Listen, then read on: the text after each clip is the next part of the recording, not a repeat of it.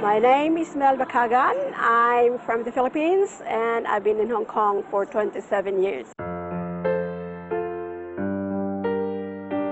I come to church every Sunday, attend the services, teach Sunday school, and have fellowship in the afternoon.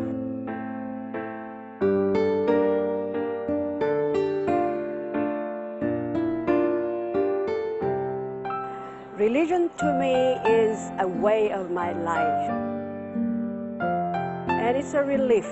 It eases our burdens and problems, homesickness most of all.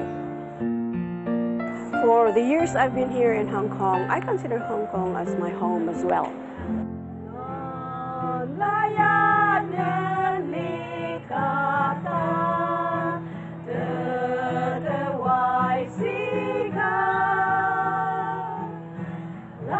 I came to Hong Kong as a domestic helper.